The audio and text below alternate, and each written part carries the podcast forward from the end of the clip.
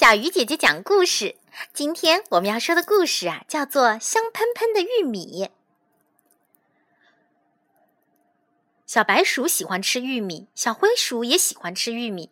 小白鼠对小灰鼠说：“咱们一起种玉米吧！”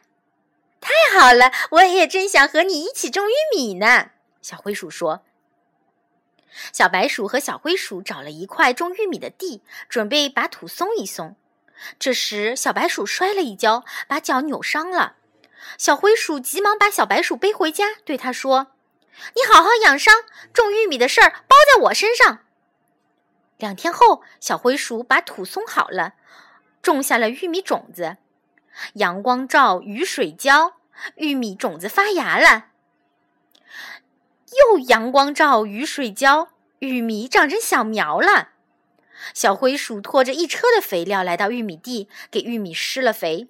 玉米越长越高，可叶子上爬满了好多虫子。小灰鼠急忙来到玉米地，忙了两天，把虫子除光了。在小灰鼠的精心照料下，玉米丰收了，一个个金黄黄的玉米看着就让人喜欢。小灰鼠来到玉米地，用了整整一天的时间，把玉米全部掰下来，装了整整的四大筐。大熊看见了，对小灰鼠说：“你一个人也吃不了那么多玉米，我用一些西瓜给你换两筐好吗？”小灰鼠看着大大的西瓜，咽了一口水，摇摇头说：“不，我不换。”长尾猴提着一篮桃子经过，问小灰鼠。你一个人也吃不了这么多玉米，我用一些桃子跟你换两筐好吗？小灰鼠看着粉红的桃子，舔了舔嘴唇，摇摇头说：“不，我不换。”小灰鼠用小车推着两大筐玉米来到小白鼠家。小白鼠，玉米丰收了，这是你的两筐。小白鼠很意外：“我没种玉米呀！”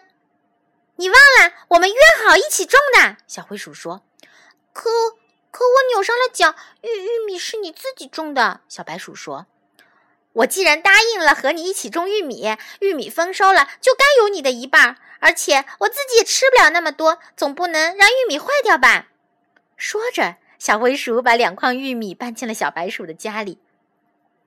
冬天到了，屋外雪花飘飘，小灰鼠应该在吃玉米吧？